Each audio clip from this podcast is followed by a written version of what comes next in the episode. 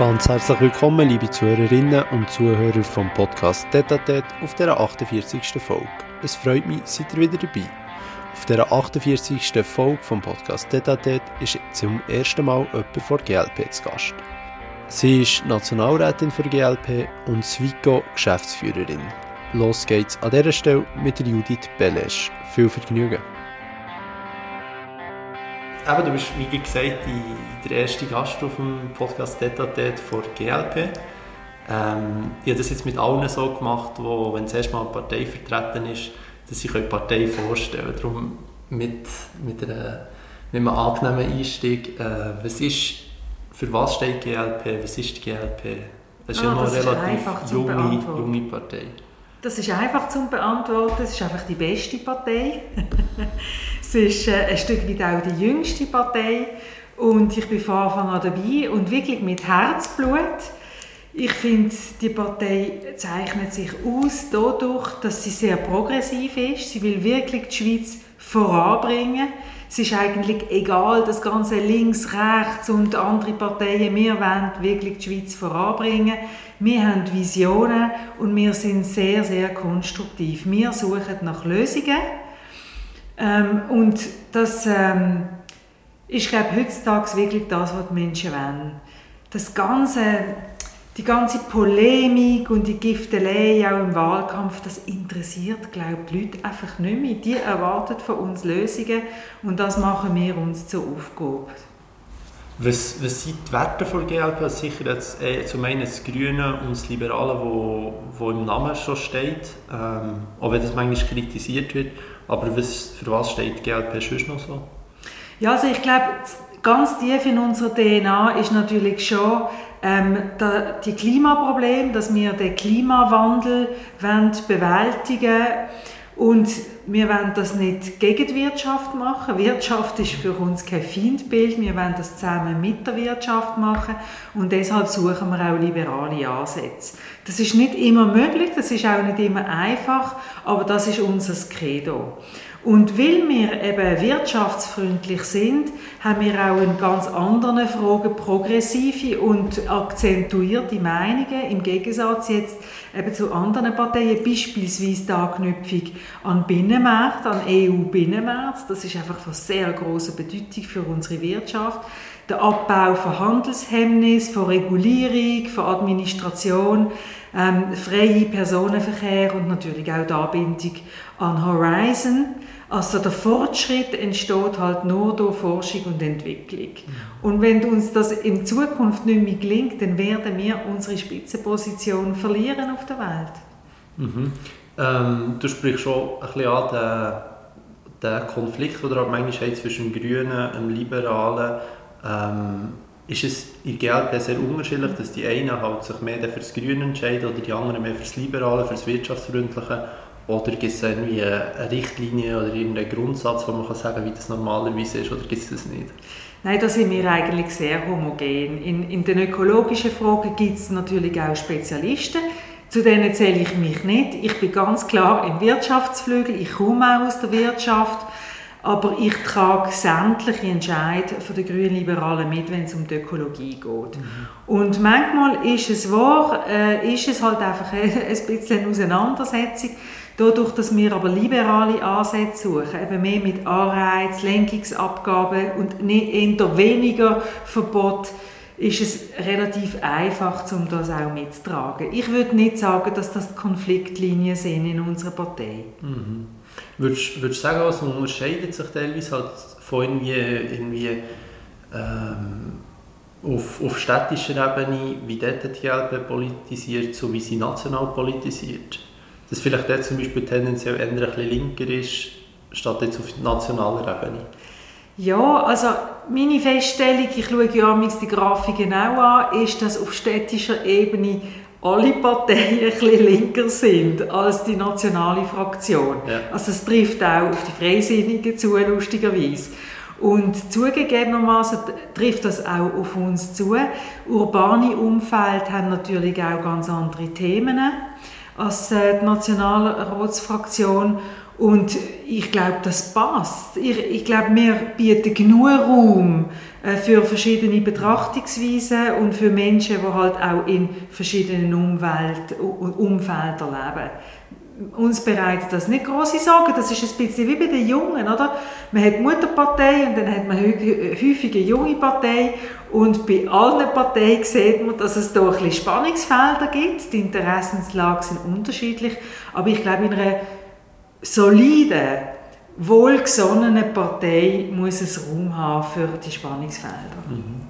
Ähm, du, du sprichst für was GLP steht. Mhm. Ähm, deine persönliche Politik, von welchem Schwerpunkt wird die getragen? Also ich bin ja schon seit 15 Jahren in der Politik. Ich habe acht Jahre Gemeinderat gemacht, das ist Exekutive bei mir in der Gemeinde und dann hat über acht Jahre Kantonsrat und mache jetzt dann bald meine erste Entschuldigung, Legislatur fertig im Nationalrat und ich komme ursprünglich, ich bin ja Juristin, ich bin nicht Umweltwissenschaftlerin und ich habe mein Berufsleben in der Wirtschaft angefangen. Ich habe in der Bank geschafft, ich habe im Consulting geschafft, ich habe eigene Unternehmen gegründet und jetzt führe ich einen Wirtschaftsverband, einen schweizweiten. Und meine Ansätze sind halt schon in der Wirtschaft und ich habe mich jetzt schon seit Jahren konsequent eingesetzt für Innovation und Start-up in der Wirtschaft. Ich glaube tatsächlich, dass eine gesunde Wirtschaft nur durch kontinuierliche Innovation und Strukturwandel kann bestehen kann. Ich wehre mich auch gegen ähm, Strukturerhalt, Machterhalt von gewissen Branchen, Subven unliberale Subventionspolitik etc. Und das ist das, was ich mache. Mhm. Und, ne, und nebendran habe ich natürlich eine Kommission, das ist die Rechtskommission, oder? Da wählt man sich den Geschäfte nicht aus, da behandelt man die Geschäfte, die kommen. Das sind aber zum Teil wirklich hochspannende Geschäfte. Also jetzt habe ich zum Beispiel ähm, Sexualstrafrecht mit der ja, nur ein Ja heisst Ja äh. Wir haben dann auch die Sammelklage, die bald auf uns zukommt. Ähm, Verbot von Nazi-Symbolen, also wirklich sehr relevante mhm gesellschaftliche Fragen. Mhm. Jetzt so, so, so Ja und Ja, wenn da etwas notiert ist, das, ist das teilweise im Parlament jetzt ein bisschen eine mühsame Diskussion oder geht das noch, oder wie empfindest du das?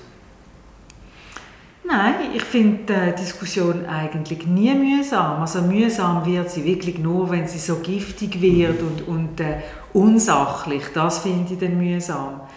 Das ist es bei dem Geschäft nicht gesehen. Man hat wirklich unterschiedliche ähm, Betrachtungsweise, dort wo man sich einig ist, gesehen, weder die eine noch die andere Lösung hat einen Einfluss auf Beweislast. Mhm. Also eine Beweislastumkehr ist nicht das Thema. Von dem muss man jetzt wie wegkommen.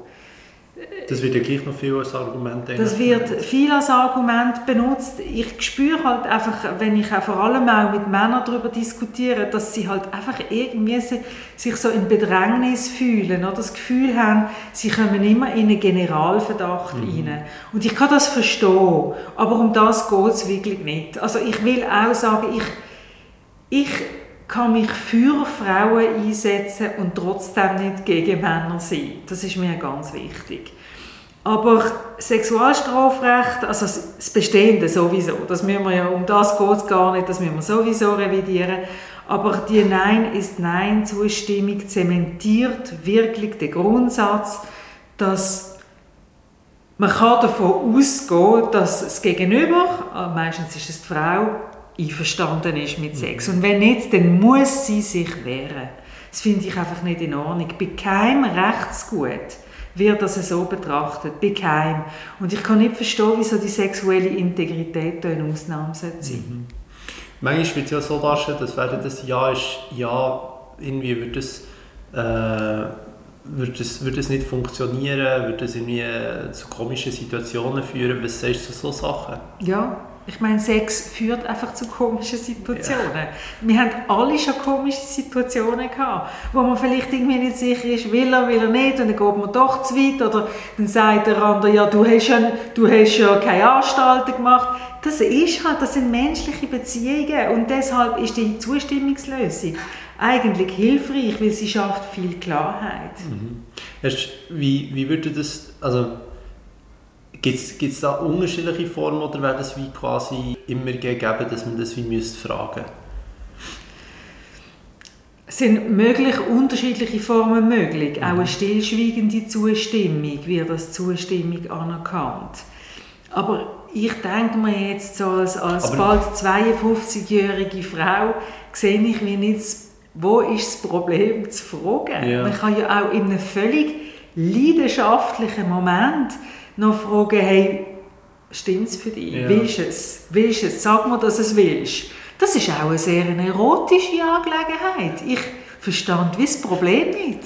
Ja, aber gut, beim, beim Stillschweigenden wäre es dann wie, dann wären wir eigentlich nach wie vor bei dieser Nein-Lösung, Nein oder nicht? Ja, aber das ist, das ist eine Frage vom Beweis, oder? Ja. Ähm, eine stillschweigende Zustimmung ist gleich schwierig zu beweisen wie eine stillschweigende Ablehnung. Mhm.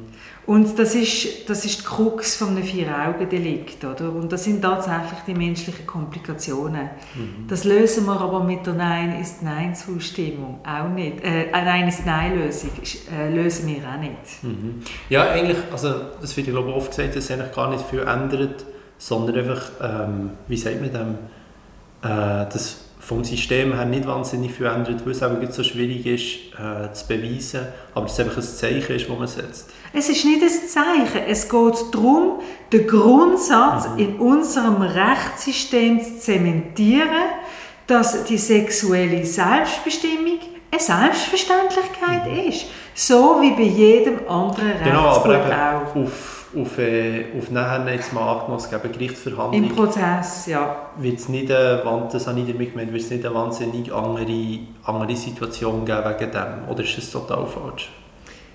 Nein, meiner Meinung auch, mit, nachdem ich mit all diesen Experten geredet habe und sie angehört habe, ist das meiner Meinung nicht Frage, mhm. Prozessfrage. Ja, sondern eben wirklich, dass das äh, eine Korrektur vom aktuellen Rechtssystem ist. Mhm. Ja. ja. Ja, es, wird ja, es sind ja vor allem auch viele verschiedene Positionen, die halt aufeinander wie brauen. Zum einen die, die, die finden, das, das macht es kompliziert oder weiß nicht was. Dann gibt es eben das mit der, mit der Beweislastumkehr. Ja, manchmal spannende, also spannende Diskussion. Äh, ja, interessante Diskussionen und Argumente, die Teilpositionen vorbringen. Mhm. Ähm, es ist ja auch Wahljahr. Ähm, ich weiß nicht, ob das das prägende Thema wird, wird sein, aber was hast du das Gefühl, werden das die grossen Veränderungen sein im Wahljahr? Hm. Also es könnte sein, dass gar nicht so viel Veränderung kommt. mhm. Dass einfach mehr oder weniger gleich bleibt. Also ja. die Machtverhältnisse im Parlament. Die Machtverhältnisse im Parlament werden sich vielleicht ein bisschen verändern, aber nicht fundamental. Mhm. Das kann ich mir wenig vorstellen. Man geht ja davon aus, dass wir Grünliberale werden dazu gewinnen. Das würde mich sehr freuen. Ich bin aber immer sehr vorsichtig, äh, äh, den Tag nicht vor dem Abend lohnen. Also wir haben noch ein Stück vor uns und der Wahlkampf zeichnet sich halt einfach durch eine Themendynamik aus, oder? dass plötzlich Themen angestoßen werden und die zum Hauptthema mhm. gemacht werden. Das haben wir im 2015 gesehen, das haben wir aber auch in den letzten Wahlen gesehen, mit der grünen Welle, mit der Frauenwelle, oder? die ist sehr, sehr äh, beeindruckend gesehen. Und was jetzt kommt, ich glaube schon, dass der der Wahlkampf wird dominiert sein von anderen Themen, die wir in der Vergangenheit weniger hatten. Die Energieversorgung mhm. wird sicher eine grosse, grosse Kiste sehen. Das wäre eigentlich auch wieder ein, ein grünes Anliegen wie, wie 2019. Ja, aber diesmal ist es, ist es anders gelagert. Mhm. Oder? Vor vier Jahren, vor dreieinhalb Jahren hat man gedacht, okay, das, da ist es wirklich um den Klimawandel gegangen.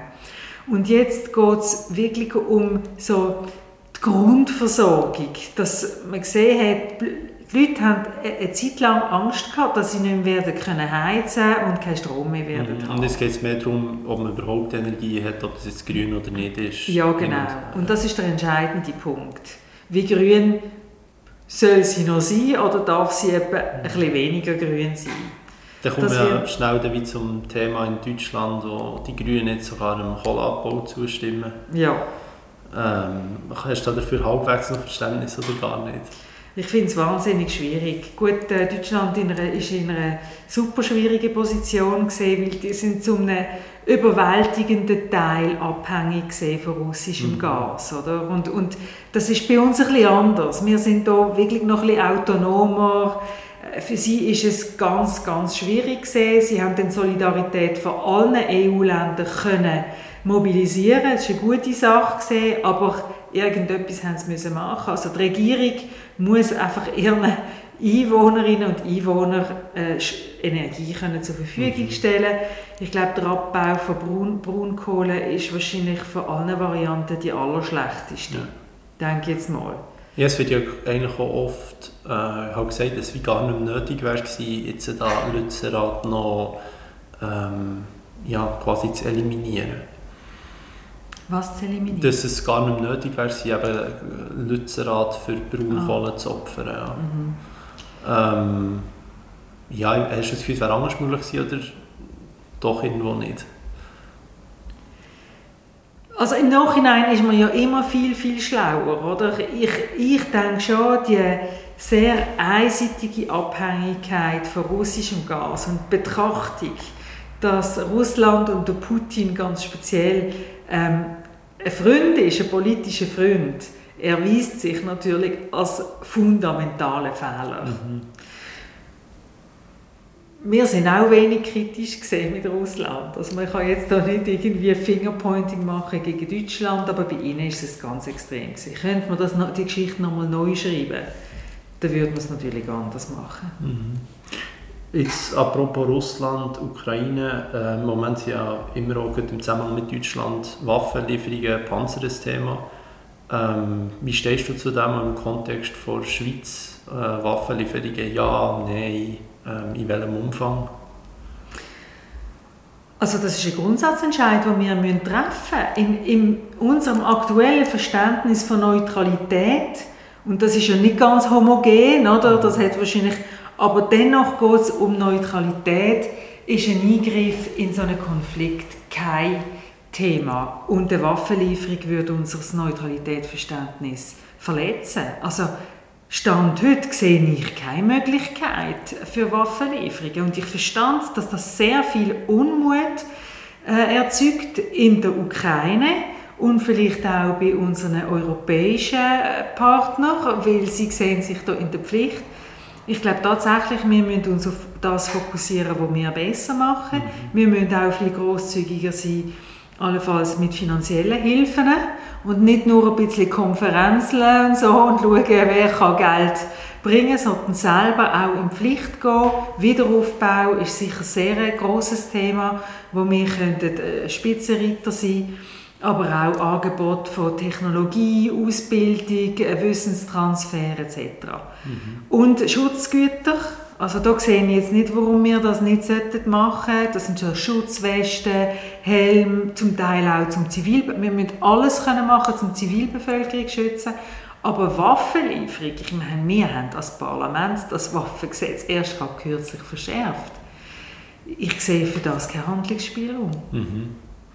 Ja, oftmals wird es kritisiert, weil man eben nach, nach Saudi-Arabien Waffen verkauft. Ähm ja, ich finde es so eine schwierige Frage, vor allem sie wird ja von links nach rechts, wird ja eben Neutralität, wird eigentlich nie gesagt, wir sollen nicht neutral sein oder irgendetwas, aber sie wird total anders ausgelegt. Mhm. Also von links wird sie äh, fast 180 Grad verdreht äh, ausgelegt, wie es irgendwie jemand von ganz rechts wird, mhm. Wird auslegen. Mhm. Aber ich will schon etwas sagen zu dem Neutralitätsbegriff, oder?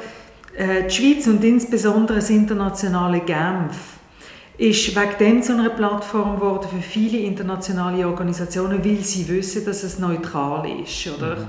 Weil sie wissen, wir werden kein, in einem Konflikt keine Partei, keine Kriegspartei unterstützen. Und wir riskieren natürlich auch die internationale Plattform. Und da gibt es Organisationen, die wirklich eminent wichtig sind, auch für den Frieden auf der Welt ich habe das Gefühl, wir hätten auch sehr viel zu verlieren, wenn wir jetzt die Neutralität allzu stark würden ausdehnen mhm. in ihrem Begriff. Und ist nicht auch, oder ist nicht auch nicht der Punkt, dass man halt ähm, viel mehr zu verlieren hat, wie du es ansprichst, statt dass man dazu beitragen wenn man jetzt Waffen liefern weil die Schweiz schlicht dazu nicht imstande ist, äh, im Umfang, was vielleicht andere Staaten ja, die Möglichkeiten dazu haben. Nochmal, ich, ich sehe eine Waffenlieferung, also es geht ja auch nicht um unsere Waffen, yeah. es geht ja eigentlich um die Waffen, die wir mal an andere Länder geliefert haben. Oder? Das ist tatsächlich schwierig zu verstehen. Aber letztendlich, sie beruht auf einem demokratischen Entscheid und wir müssen das auch respektieren Nochmal, ich glaube, wir haben anders und Besseres zu bieten als Waffen in dem Konflikt. Mhm. Ein ganz anderes Thema, du bist jetzt am, am WEF Ähm, am WEF dreht sich viel immer um die Zukunft und du hast letztens einen, einen Post gemacht zur, zur Arbeitswelt vor Zukunft. Ähm, wie hast du das Gefühl, wird sich die verändern? Also die ist sich ja schon total am verändern. Das ist ja nichts Neues und das ist an und für sich etwas Gutes. Aber ich glaube wirklich, dass es in Zukunft keinen Beruf mehr wird geben, wo nicht in irgendeiner Art und Weise spezielle digitale Fähigkeiten mhm. wird brauchen. Völlig egal welcher Beruf. Ähm, das kann auch viel sagen wir ja, aber im Gastrobereich oder in der Pflege und so. Das halte ich für falsch. Ich glaube auch in der Pflege wird man müssen mehr mit Maschinen und mit Robotern und mit digitalen Instrumenten interagieren. Und die werden unsere Jobs nicht ersetzen. Aber wenn wir das nicht machen, dann werden wir ersetzt. Also je schneller wir uns auf das einlösen, auf die Zusammenarbeit, ähm, desto besser wird es uns auch in der Arbeitswelt. Und was ich sehr bedauere, ist halt schon, dass ich glaube, dass unsere Grundbildung das noch nicht erkannt hat und da einfach nicht nachkommt. Was, was hast du für da muss gemacht werden als erstes? Wir reden jetzt hier von der Volksschule. Mhm. Wir reden nicht von äh, Akademie und Universitäten, sondern von der Volksschule.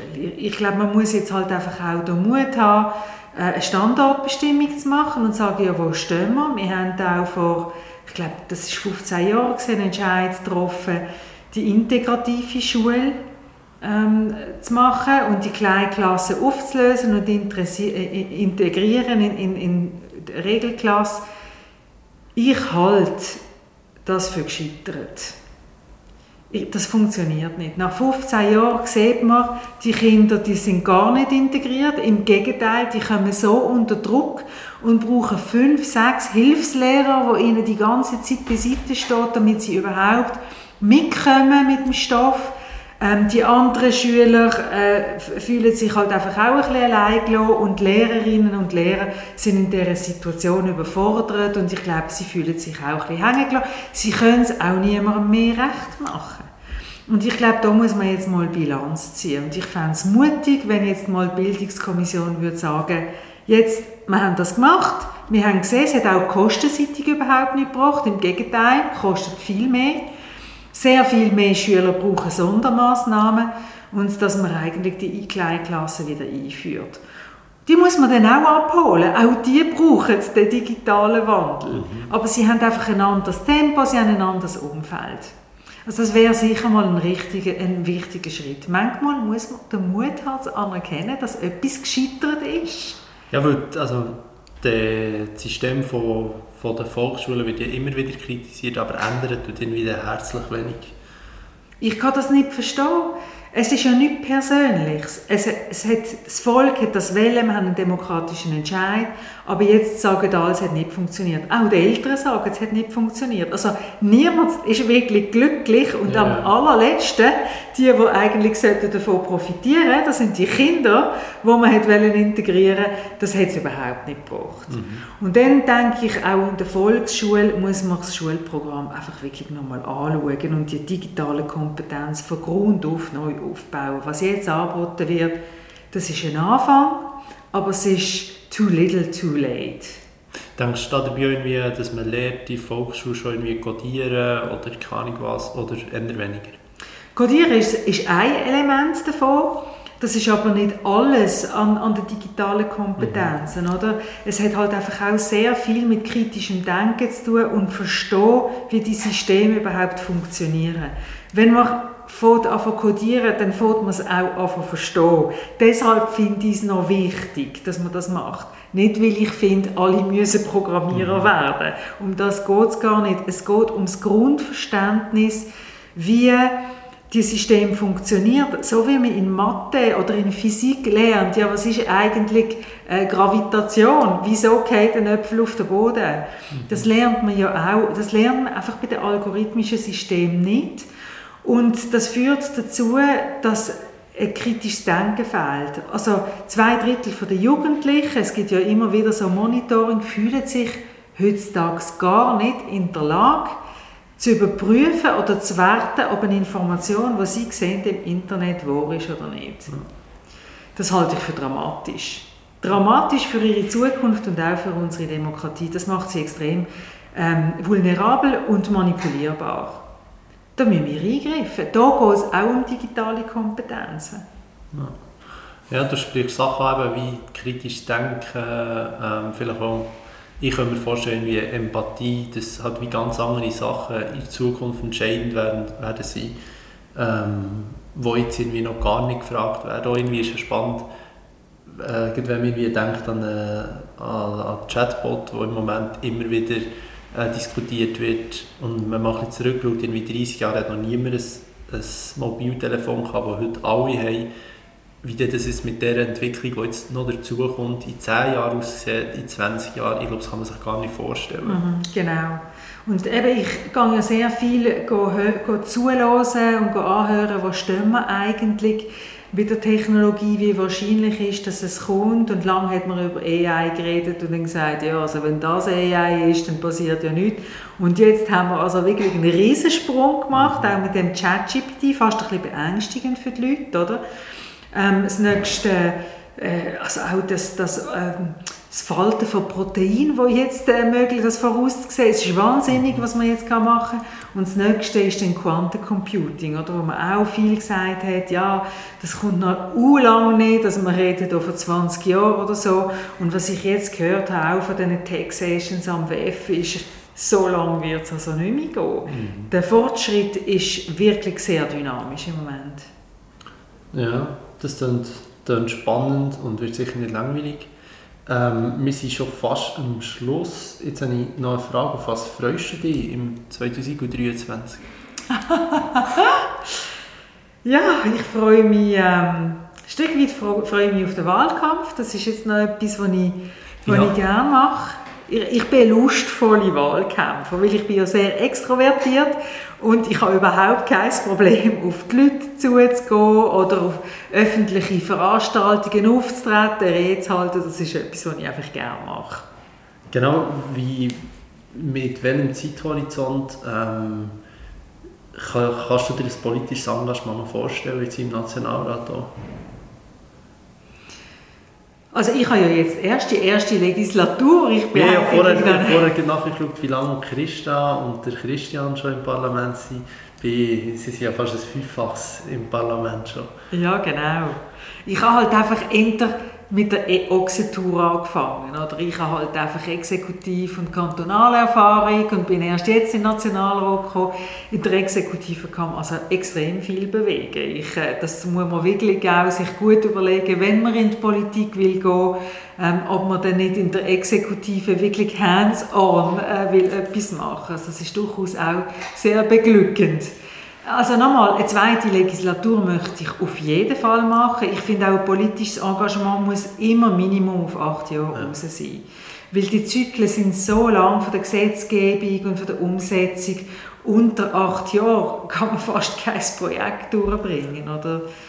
Ja, und dann hat man schauen, was, äh, was noch möglich ist. Die Grünliberalen haben ja Appetit auf mehr und äh, ich bin auch jetzt eher ein ehrgeiziger Mensch und ich bin also noch nicht genug alt, um zu sagen, äh, ich weiß, wo das Ende ist. Ist es, ist es eine Anspielung auf den Bundesrat? Ich finde, wir müssen alle Optionen offen halten. Sehr gut. Merci vielmals für das Gespräch, Judith. Dankeschön dir. Das war es schon wieder mit der 48. Folge vom Podcast Tete unter Judith Belesch. Es freut mich natürlich sehr, seid ihr wieder dabei gewesen. Noch mehr freuen würde mich fast, wenn ihr im Podcast eine 5-Sterne-Bewertung würdet geben auf Apple Podcast und Spotify.